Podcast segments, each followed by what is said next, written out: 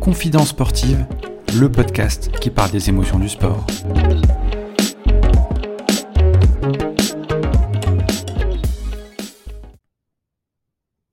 Bonjour à tous, bienvenue dans ce nouvel épisode de Confidence sportive.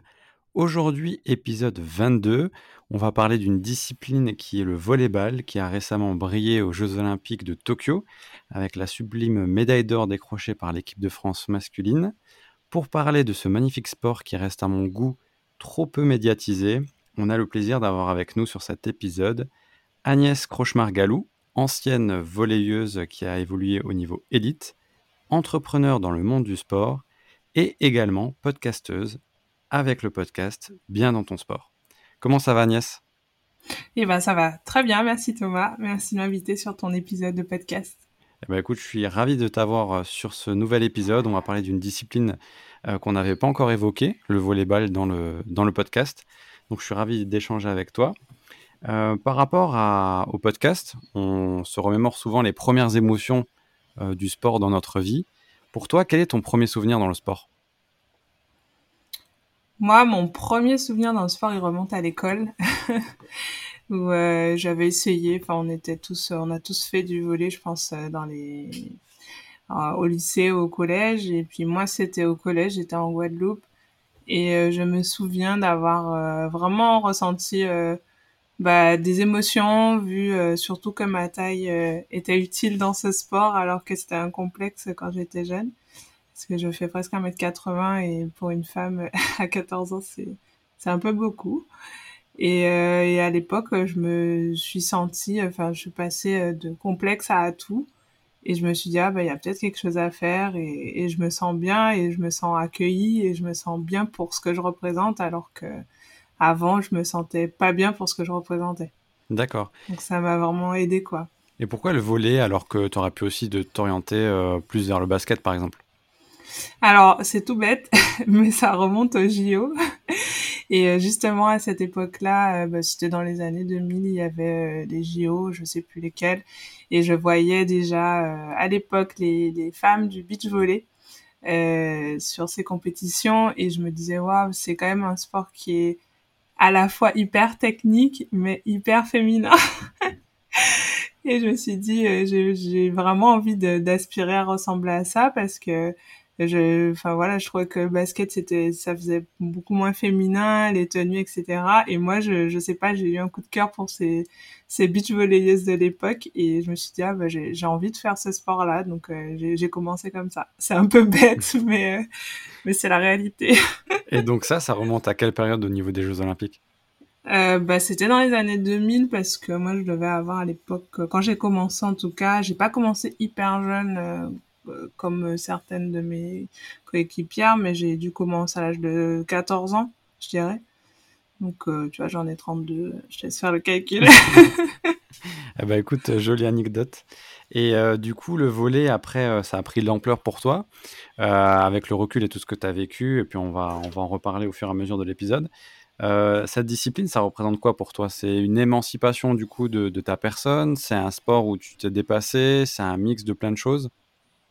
Bah, c'est un mix de plein de choses parce que euh, ça a beaucoup en fait ça a vraiment euh, le volet a vraiment une place importante dans ma vie même si au début je le pratiquais absolument pas à haut niveau.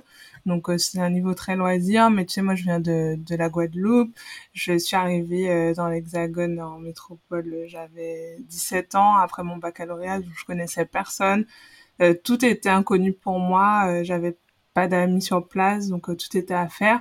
Et la première chose que j'ai faite, c'était de m'inscrire au club de volley euh, de Paris, euh, dans le nord de Paris, qui s'appelle le Sporting Club Universitaire de France à l'époque. Et, et c'était, ils m'ont très très bien accueilli et pour moi c'était comme une petite famille quoi. Donc j'y prenais beaucoup de plaisir et c'était mon, mon mon exutoire en fait. C'était le seul moment où je pensais pas à mes cours, où je pouvais euh, me lâcher, faire autre chose et euh, surtout être bien entourée et bien accueillie. Donc euh, donc c'était vraiment comme une deuxième famille et c'est comme ça que que je me suis prise de passion pour ce sport. Donc il y a vraiment de vraies valeurs dans dans le sport collectif en général, je dirais, plus que dans le volet. Mais euh, mais le fait de devoir ben voilà se se battre dans un match ensemble, de savoir que individuellement ben on peut rien faire, mais que collectivement euh, c'est ça ça doit se jouer collectivement puisque c'est un sport où on n'a pas le droit de faire deux contacts successifs avec euh, la balle. Donc c'est vraiment un sport où à la fois tu as une dimension euh, collective qui est hyper importante, une dimension euh, technique également parce que pour maîtriser les gestes et pour mettre la balle exactement où on veut la mettre, il faut beaucoup d'années de, de, pratique et d'entraînement.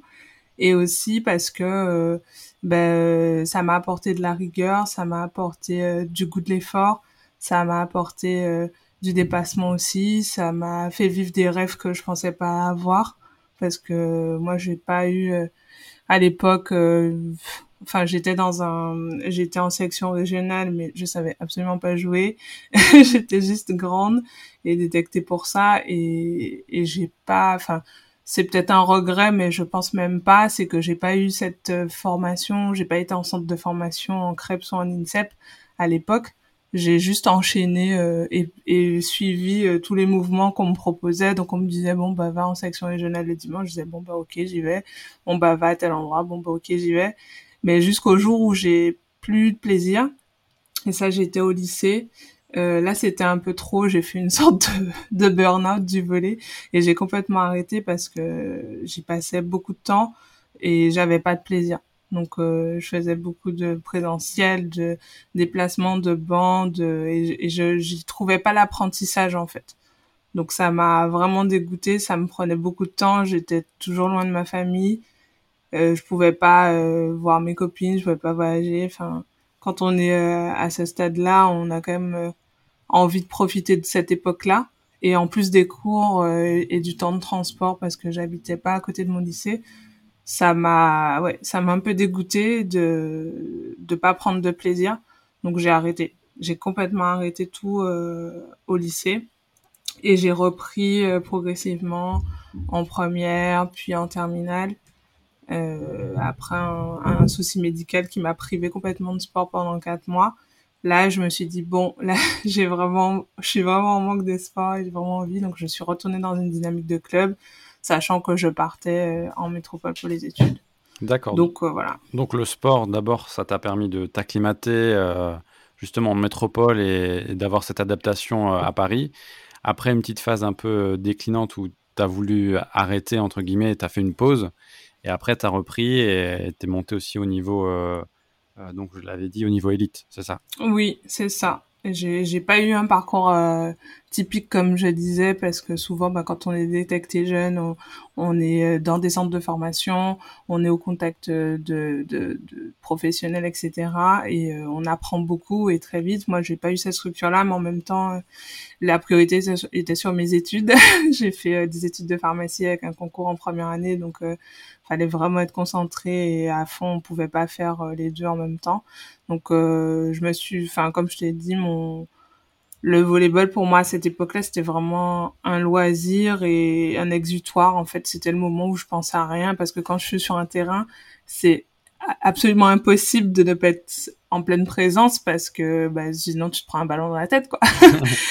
Ou alors tu gênes les autres et du coup il y a beaucoup de en fait le volet dans le volet il y a beaucoup de, de sport ce qu'on dit de, de de jeux sans ballon parce qu'il faut vraiment euh, être là, être disponible, être au bon endroit, se déplacer. Euh, c'est un peu, euh, c'est un peu comme une danse quoi qu'on apprend régulièrement à l'entraînement et il faut, faut faire beaucoup de répétitions pour que ça rentre et pour, pour, bah voilà, pour être là au bon moment et être présent pour ses, ses coéquipiers, toucher la balle au bon moment et, et voilà et pas faire de, de fautes. Donc, donc il y a y a pour moi cette vraie dimension de pleine présence dans ce sport-là. Euh, particulièrement. En tout cas, moi, c'est comme ça que je l'ai vécu. Et puis après, euh, au fil des années, bah, au, bout d'un moment où j'ai passé plusieurs années dans ce club-là, où on a réussi plusieurs challenges sportifs de monter euh, jusqu'au niveau pré-national, je cherchais un peu autre chose. Donc, mon, mon, compagnon actuel, à l'époque, m'a dit, bon, bah, c'est bien de jouer avec les copines, mais si tu veux un jour jouer à plus haut niveau, bah, il va falloir euh, quitter ce groupe de copines pour aller te challenger ailleurs. Et donc, c'est chose que j'ai faite à 25 ans, où j'ai commencé à me dire, bon, bah, c'est maintenant ou jamais, si je veux vraiment changer de division. Et mon, mon but était juste de d'aller taper à la division au-dessus. Et finalement, euh, sur un coup euh, un peu de poker, on va dire, euh, j'ai contacté un club au niveau national 2, donc le Stade français. Et comme j'étais, je suis un poste qui est quand même assez recherché, qui est le poste du central, donc c'est le bloqueur central. Il y a peu de joueurs à ce, enfin sur le marché du volet à ce poste-là. C'est un poste qui est toujours très très demandé, donc on va dire heureusement il y a de la place à ce niveau-là. Et du coup j'ai pu avoir cette opportunité de rentrer euh, en National 2 alors que je venais euh, de quatre divisions en dessous et que je savais que j'avais absolument pas le niveau pour. Donc c'était euh, vraiment très challengeant parce que c'était à la fois quitter ma zone de confort, faire beaucoup plus de déplacements parce que le stade français c'était à 40 50 minutes de chez moi voire une heure pour les matchs.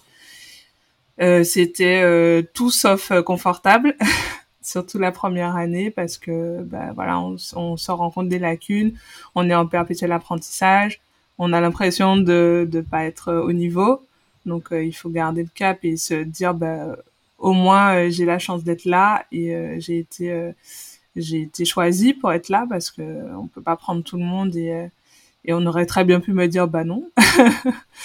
Donc donc c'était plutôt important pour moi de de pouvoir faire ce challenge-là. Et du coup, bah, la première année était un peu difficile, je l'avoue, à la fois mentalement, euh, en termes d'épanouissement sur le terrain, mais je l'avais voulu et je savais les sacrifices qu'il fallait pour euh, pour rester à ce niveau-là. Et puis à ma grande surprise, l'année suivante où il y a eu vraiment beaucoup de de d'écrémage parce que le niveau était très hétérogène cette année-là, même si on avait fait plutôt une bonne saison.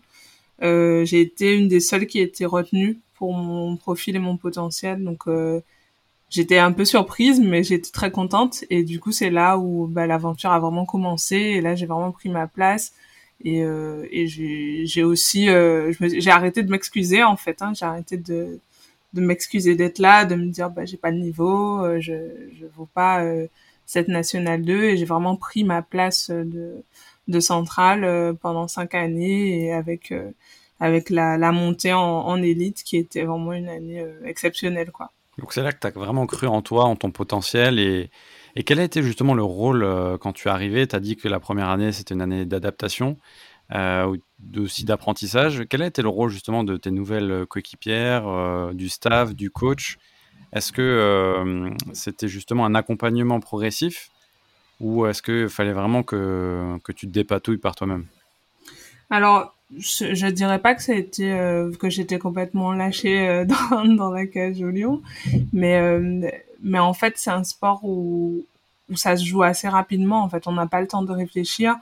On est forcément dans l'action. Donc si on on va dire si on s'y met pas et si on met pas son énergie et son intention tout de suite, on passe vraiment à côté de plein de choses. Et, euh, et euh, en gros, oui, c'est un sport collectif où il faut un peu gagner sa place sur le terrain. Il faut la gagner sur euh, sur la confiance aussi que l'entraîneur va mettre euh, dans la joueuse quand il va faire son choix. Donc quand il va dire OK, je fais le choix de mettre telle joueuse à telle position entre telle et telle joueuse à ce moment-là, ben on n'a pas euh, on n'a pas deux heures pour réfléchir en fait. C'est OK, je je m'échauffe, je rentre et je fais le boulot.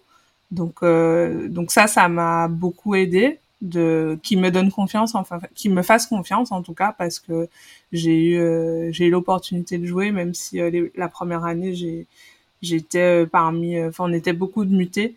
Donc ça veut dire beaucoup de filles qui venaient d'un autre club et du coup c'est limité. On peut pas sur une feuille de match avoir beaucoup de mutés. Donc fallait parfois faire des choix et j'étais parfois pas sur ces choix ce qui était difficile pour moi à accepter. Et du coup ce qui ce qui m'a aussi poussé à me dépasser et à me dire que bah, je veux que ce soit moi la prochaine fois. Et du coup, euh, je, vais faire en sorte de, de montrer tout ce qu'il faut à l'entraînement pour que ce soit plus jamais moi qui soit pas sur cette feuille de match. D'accord. Et par rapport au volet de manière générale, est-ce que euh, quand tu as découvert justement euh, le volet aux Jeux Olympiques à la télé, est-ce que par la suite tu as eu des, des, idoles ou des modèles, des inspirations qui t'ont poussé justement à, à jouer à ce poste-là, à, te dépasser? Alors pour le choix du poste, euh, c'était vite fait parce que à mon époque, euh, bah, encore maintenant, hein, les, les, plus grands vont au centre. Il n'y a pas a pas trop de tergiversation euh, à part à très haut niveau parce que à très haut niveau maintenant, il y a plus trop de différence de taille. On a des passeurs qui sont très très grands et qui sont quasiment aussi grands que les centraux, mais les centraux restent quand même les les plus les plus grands de l'équipe en général. Et, euh, et après, c'est des aptitudes. Et au final, en fait, on m'a on m'a mis dans cette case et elle m'a pas dérangée. Elle m'a pas dérangée pour euh, plusieurs choses parce que déjà là, je me suis dit, ok, je, je suis un atout pour l'équipe, donc euh, le, le, le, côté taille revenait. Et aussi euh, parce que je me suis dit, il y a, y a de la place en fait. Alors qu'à d'autres postes, on, quand on est par exemple réceptionneur attaquant, on est plus complet et il y a beaucoup beaucoup de concurrence. Et du coup faut vraiment être euh, vraiment très au-dessus du lot pour pouvoir euh, se démarquer. Et, du coup moi ce poste de centrale m'allait très bien parce que c'est un poste qui est dynamique. C'est un poste où, euh, où, où, on est super spécialisé et, et, et voilà moi c'est un poste qui qu'on m'a un peu imposé mais qui m'a pas que j'ai accueilli parce que parce que je trouvais qu'il m'allait bien et euh, qui m'a donné beaucoup d'opportunités et à aucun moment j'ai j'ai remis ça en question et j'ai voulu parce qu'il y a beaucoup aussi de joueuses qui veulent euh, redescendre d'une ou deux divisions pour s'essayer à un autre poste mhm. parce qu'ils en ont euh, les potentialités. Moi, c'était pas trop mon intérêt. Après, j'ai quand même bifurqué vers le beach volley puisque le beach volley c'est un sport qui est beaucoup plus complet et là par contre je suis rev je suis revenue vraiment en arrière parce que le, dans le beach volley il faut savoir vraiment tout faire alors qu'au volet, on est quand même hyper spécialisé.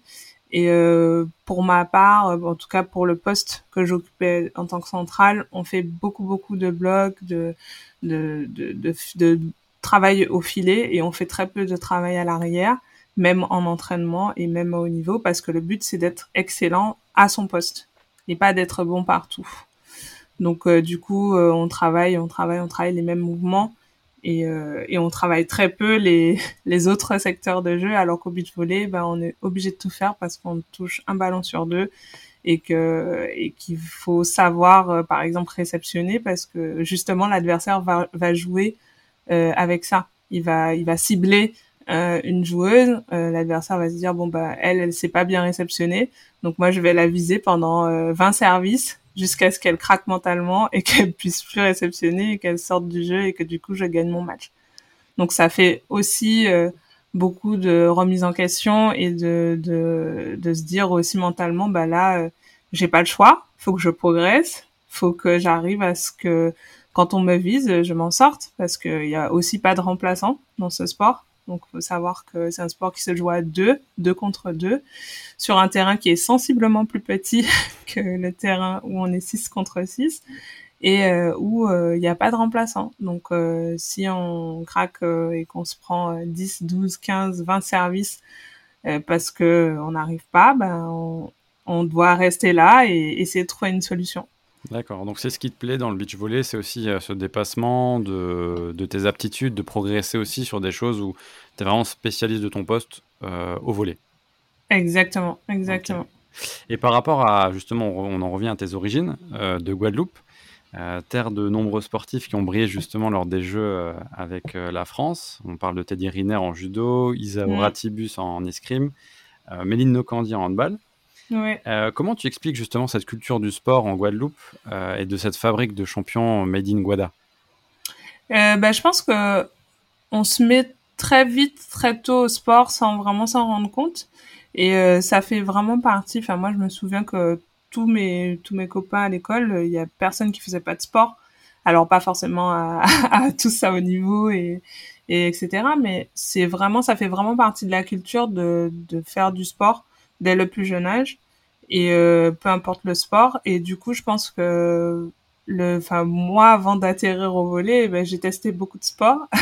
Étant jeune j'ai fait j'avais un grand frère donc je voulais faire un peu tout ce qu'il faisait. Et je fais du karaté je fais du judo je fais j'ai fait plein de choses qui me correspondaient pas spécialement mais au moins euh, je je me on va dire je me bougeais. En tout cas à l'époque c'était le cas. Il y avait beaucoup beaucoup de de, enfin de, de, jeunes qui, au-delà de la pratique sportive à l'école, se mettaient dans des activités extrasportives ou des colos ou des choses où on, on pratiquait cette cette activité et je pense que je sais pas peut-être qu'il y a il y a peut-être une part de génétique aussi. ça, euh, je sais pas, des fibres euh, particulières, j'en sais rien. Mais en tout cas, je sais que ouais, le, la pratique sportive, elle est, elle est évidente et, euh, et elle commence en tout cas très jeune. Et après, on n'hésite pas à bah, aller là où il faut quand on voit qu'on sort un petit peu du lot, quoi. D'accord. Et les gens, en tout cas, les entraîneurs et les encadrants poussent beaucoup les athlètes à dire bon bah si tu veux euh, continuer, tu as des aptitudes, euh, va à tel endroit, va à tel pôle, va. Mais après souvent ça fait partir très tôt mm. et il faut aussi que ce soit un choix euh, personnel et familial parce que ça implique aussi beaucoup d'autres choses et et, et on peut pas forcément à un très jeune âge prendre ces décisions là quoi parce qu'on sait pas trop où ça va nous mener. Et par rapport au parcours de l'équipe de France de volley, qui a eu la médaille d'or, comment toi tu l'as vécu euh, en tant que, que volleyeuse Qu'est-ce que ça t'a procuré comme émotion de voir justement cette bonne de potes euh, faire cet exploit de remporter cette médaille d'or? Alors moi c'est c'est vraiment très fort parce que cette équipe-là, on les suit depuis très très longtemps. Euh, nous, euh, enfin moi je suis avec un volleyeur aussi. on est euh, on est attaché à cette équipe depuis longtemps parce que bah, par ses compétences, elles sont pas uniquement techniques, elles sont vraiment on sent qu'il y a vraiment une cohésion d'équipe qui est différente de des autres équipes qu'on peut voir par exemple avec la Russie euh, qu'on bat en finale. On voit vraiment que c'est le collectif qui passe au-dessus et pas la technique parce que les Russes sont très forts, ils sont très puissants, ils sont plus grands, ils sont euh, voilà, c'est la c'est l'école du de la technique et de la puissance.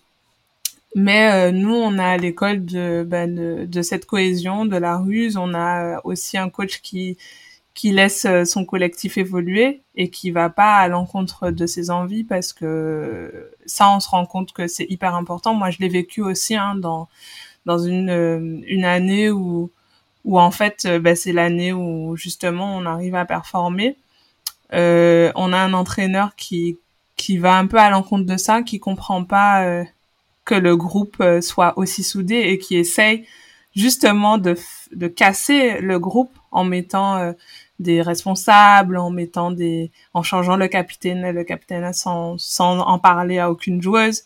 Donc en disant bon bah toi tu seras capitaine alors que bah non en fait c'est une décision qui est collégiale, on doit tous être conscient de qui est capitaine. Enfin, on doit en discuter. On peut pas, c'est pas juste au coach de, de prendre cette décision-là. Et euh, pour lui, c'est pour en avoir discuté après avec lui. Donc c'est un très très bon technicien, mais qui n'avait pas compris que le groupe était plus important et que pour nous, ce qui primait, c'était d'être bien ensemble et de se trouver ensemble et de pouvoir aller chercher des exploits ensemble.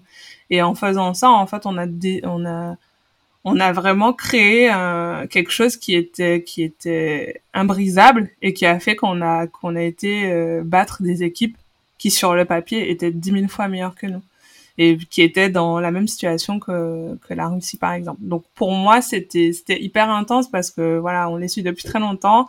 On a été les voir euh, à Rio donc on a eu la chance de pouvoir euh, les supporter dans les tribunes de Rio et de participer au jeu en tant que spectateur et de voir l'équipe de France jouer.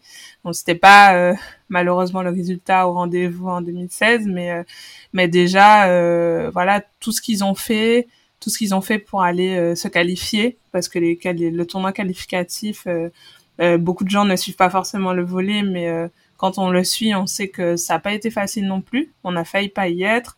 Euh, on s'est, enfin voilà, tous les tournois qualificatifs qu'on a fait, ben on a eu beaucoup de bâtons dans les roues, on était dans des poules très difficiles. Et, euh, et le dernier à Berlin, ben on, on l'a eu, mais c'était c'était compliqué, enfin c'était pas facile.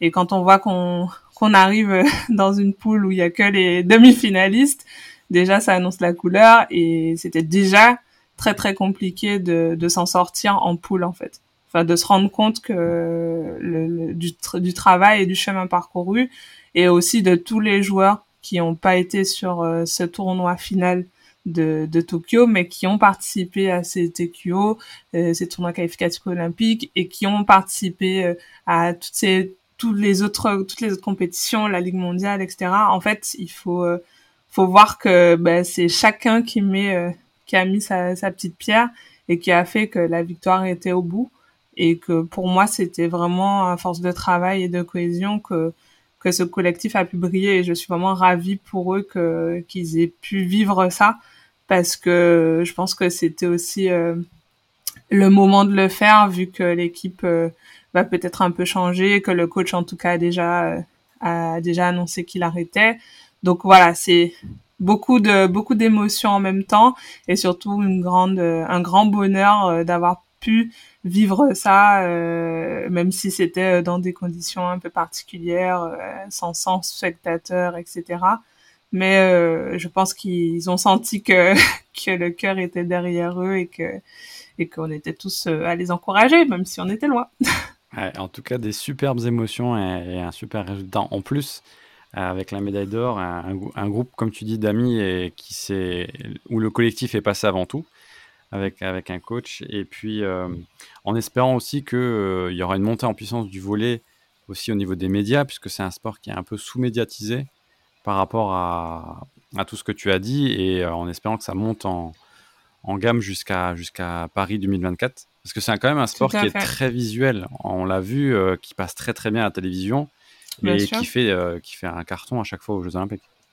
Bien sûr, bien sûr, et puis euh, qui euh, qui mérite quand même d'avoir euh, un peu plus de place effectivement dans les euh, dans les les fois où enfin parce qu'en fait à chaque fois où on a fait des matchs très importants où on a gagné la Ligue mondiale où enfin voilà on n'a même pas enfin on devait se battre pour avoir à l'époque c'était sur des chaînes payantes, sport etc enfin déjà nous même en tant que volleyeurs c'est hyper frustrant de se dire on peut même pas voir nos, les matchs de, de nos équipes nationales.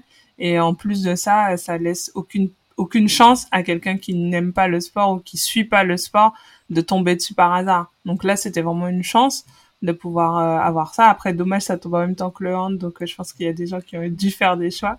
Mais euh, mais c'est vraiment un sport qui, enfin en tout cas, si vous écoutez le podcast et que vous avez jamais regardé un match de volley, vraiment, je vous encourage à en regarder parce que c'est un c'est un sport avec beaucoup d'émotions et avec des rebondissements comme on a pu voir parce que c'est pas même des matchs qui qui ont l'air gagnés sur le papier ou qui le, le, score ne reflète pas les, les émotions euh, forcément qu'on peut avoir dans un match. Quoi. Et au-delà de le regarder, c'est aussi de le tester. Tester le volet. Exactement. Exactement. Alors, par, par rapport à ton parcours, euh, Agnès, toi, tu as, on a parlé de sport, tu as aussi effectué des études.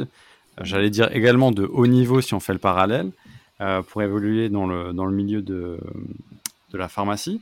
Tu peux nous dire comment tu as géré cette période où tu avais ce double projet à mener de front euh, quelles sont les émotions que tu as ressenties Est-ce que le sport, justement, ce dépassement de soi, t'a permis aussi d'aller euh, de te dépasser encore plus pour arriver à tes fins par rapport à tes études? Ben, Moi, euh, je l'ai vécu, je pense, en fait, quand j'étais en études, mes parents m'ont tout de suite dit que bon voilà, les études c'était le plus important. Je viens pas d'une famille de sportifs particulièrement. Mes parents m'ont pas empêché de faire du sport, mais ils n'étaient pas non plus voilà sur euh, enfin en train de me pousser à aller vers du haut niveau. Ça c'est clair. Ils m'ont tout de suite dit bon ben les études d'abord et puis le sport euh, t'en feras euh, si t'as le temps la place et l'envie. Donc c'est un peu comme ça que ça s'est passé. Mais en tout cas moi dans ma tête c'était très clair ça faisait partie de mon équilibre.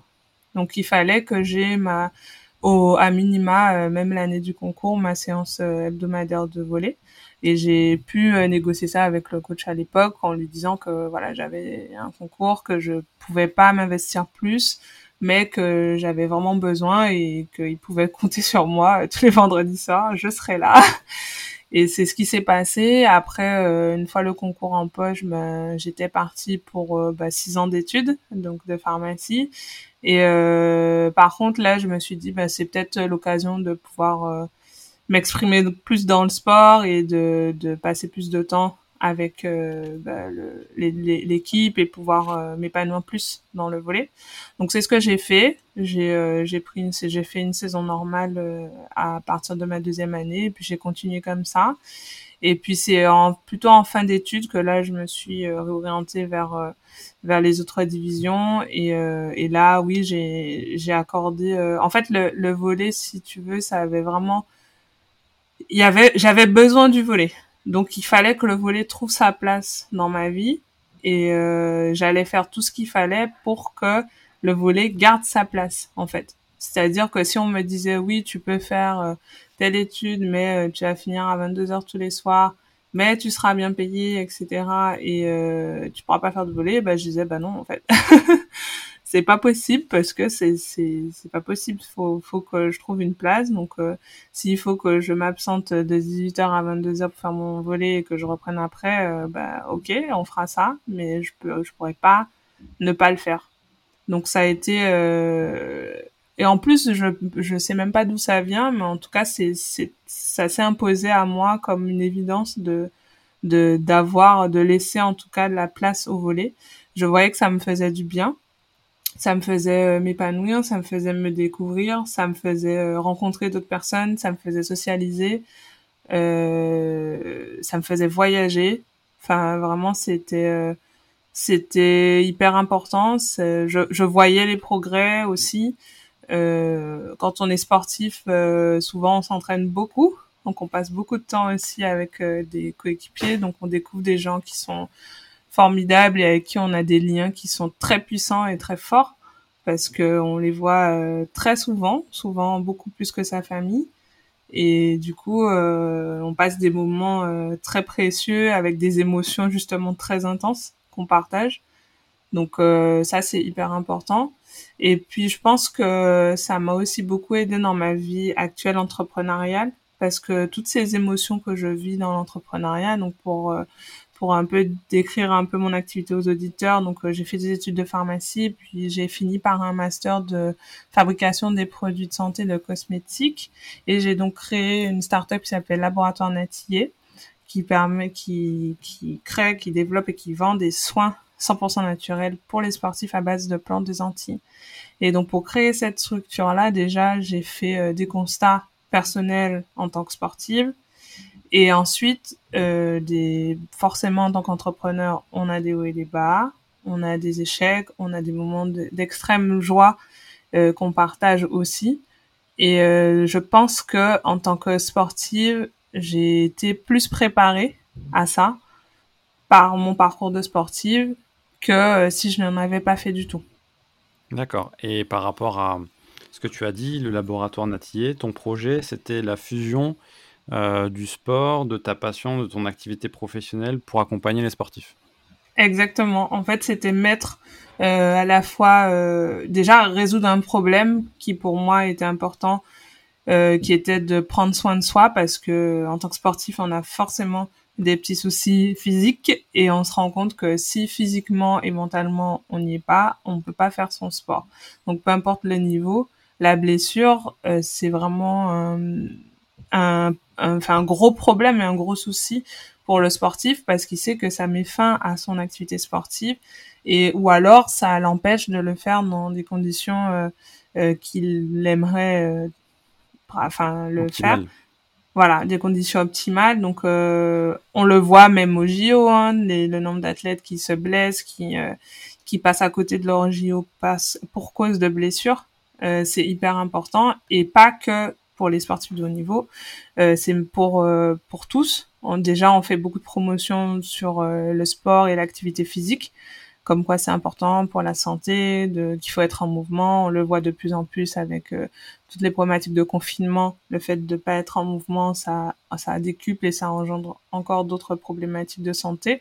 Donc déjà, il y avait cette dynamique de ce que le sport m'a apporté, je veux le partager et je veux euh, sensibiliser les, le, plus de monde possible au fait qu'il faut prendre soin de son corps parce que c'est son corps qui bah déjà c'est le seul endroit où on va habiter euh, jusqu'à la fin de nos jours. Donc il faut le, le nourrir il faut euh, et puis il faut lui donner ce qu'il faut pour qu'il soit en bonne condition euh, et pour pouvoir s'épanouir sans se casser en fait. Et même si euh, les blessures ça fait euh, se relever bah ça ça abîme toujours et et ça fait que ben on passe à côté de certaines choses. On passe à côté de, de, de choses qu'on pourrait vivre qu'on qu'on peut pas vivre parce qu'on est blessé. Donc moi ça m'a vraiment apporté beaucoup en tant que personne de pouvoir entre, entreprendre dans le sport et de pouvoir partager en plus de d'un défi personnel d'arriver à créer ses propres produits de A à Z de de la paillasse à, au produit fini ça m'a vraiment apporté euh, le, la conviction que euh, le fait de prendre soin de soi c'est important et le fait aussi que il y a encore du chemin à faire parce que euh, on est loin de, de faire euh, les bonnes choses même si on pense tous en avoir conscience on les applique pas et on se rend pas compte surtout de l'impact que ça aura dans 10 ans, dans 15 ans, dans 20 ans, dans 40 ans de mauvaises habitudes. Et donc là, euh, c'est ton projet personnel qui est devenu ton projet professionnel pour répondre justement à, un besoin que tu avais, mhm. que tu as exposé du coup euh, au plus grand nombre pour, euh, par rapport à ce laboratoire.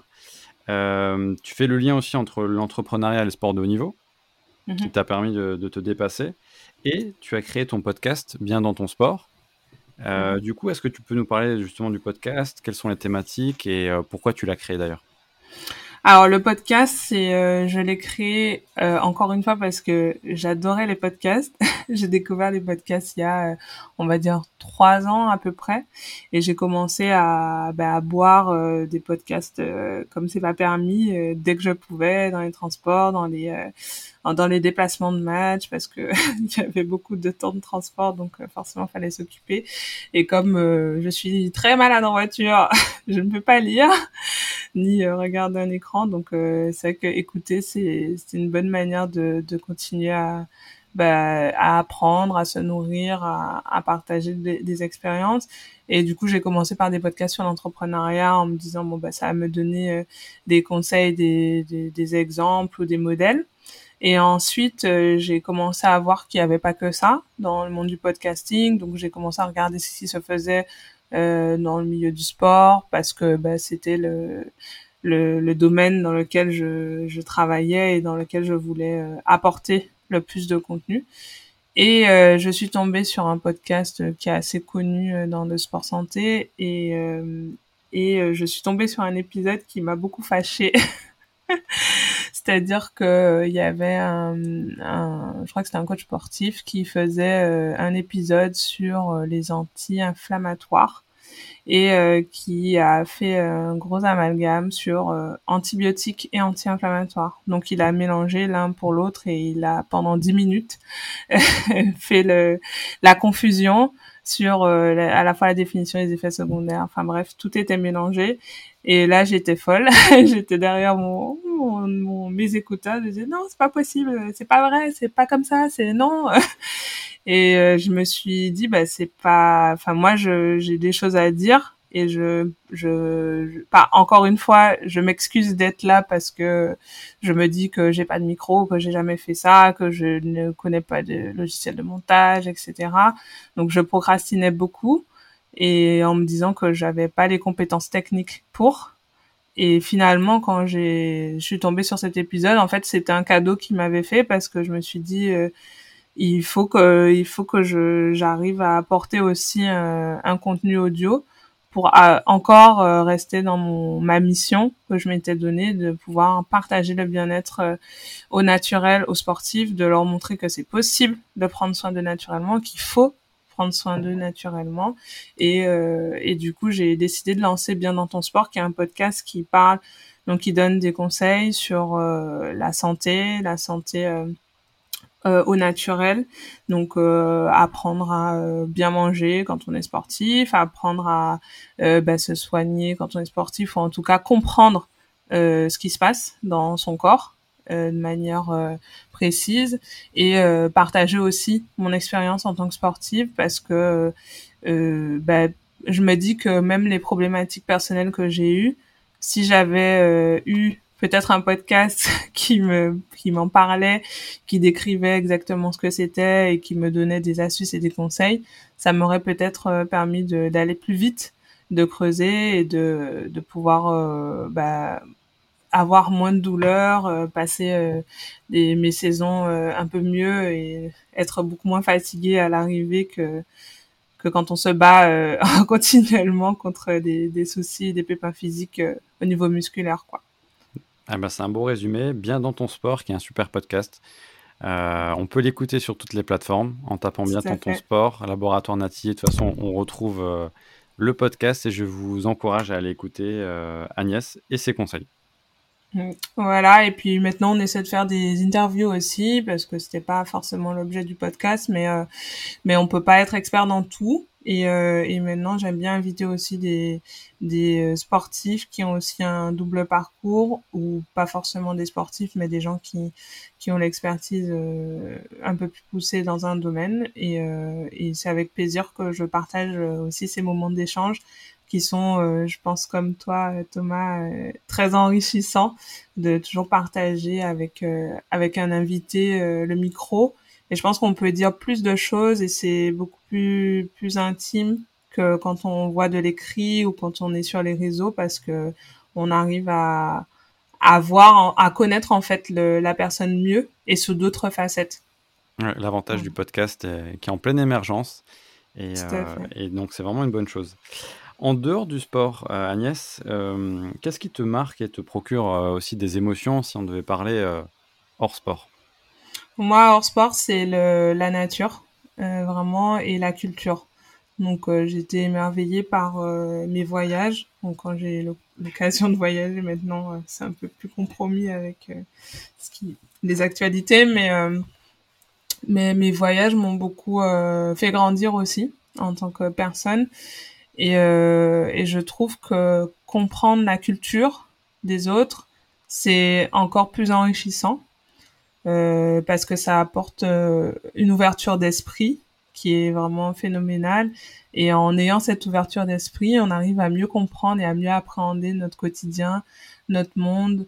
Euh, ne serait-ce que moi en tant que pharmacienne, donc au comptoir, j'ai des patients qui viennent de partout, donc à la fois d'origine asiatique, africaine, Amérique latine, enfin vraiment de toutes les langues, de toutes les cultures. Et le fait d'avoir euh, eu la chance de pouvoir aller dans, dans différents pays, bah, ça me permet de mieux comprendre. Euh, et aussi, j'adore les langues. Donc, euh, je suis vraiment une passionnée de langues. Je parle trois langues.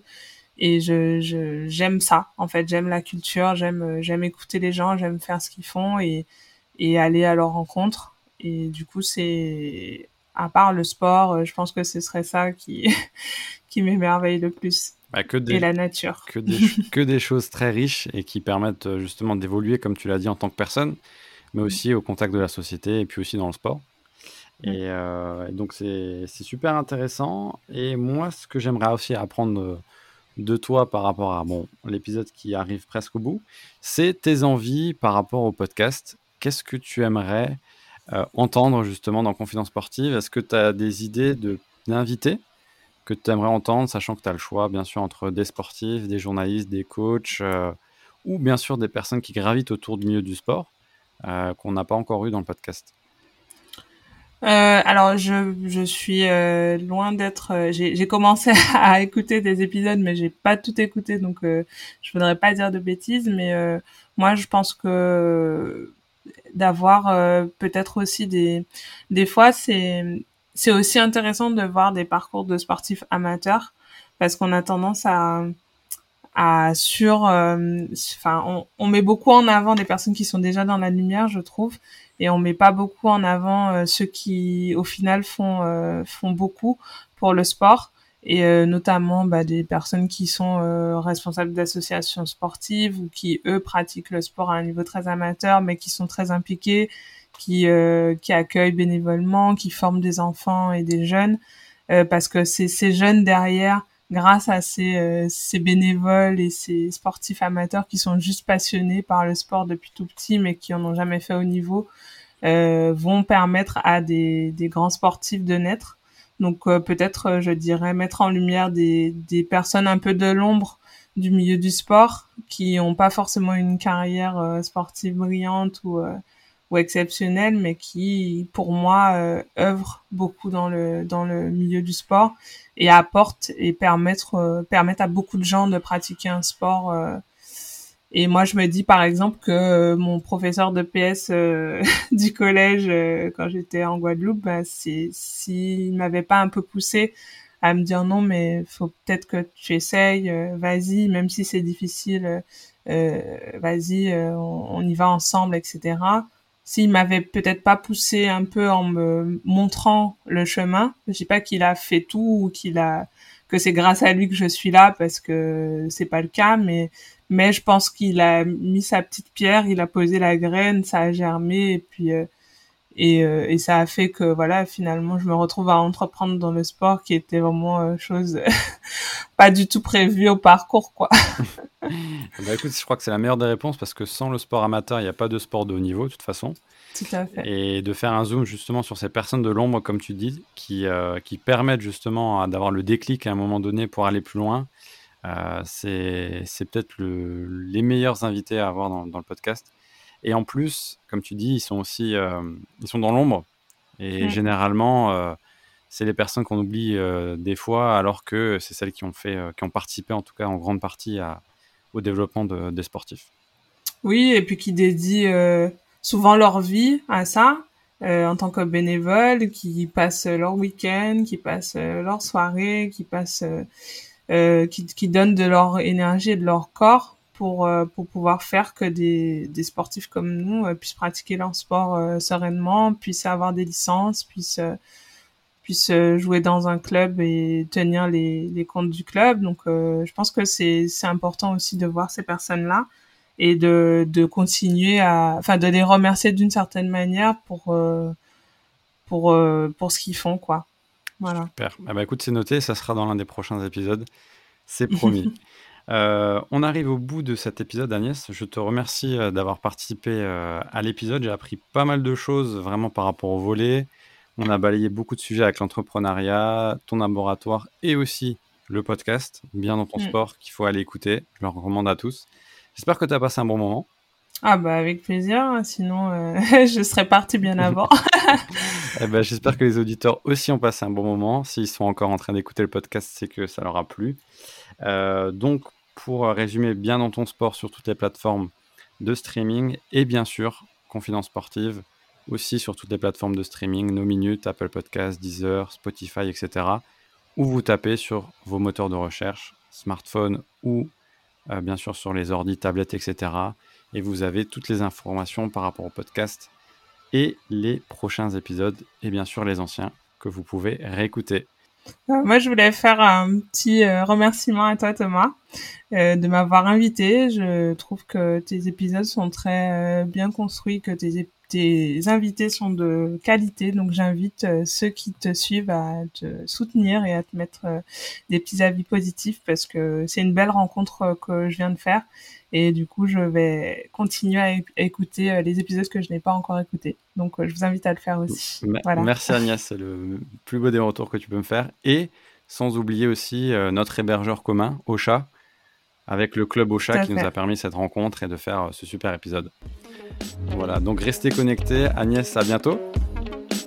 À bientôt Thomas.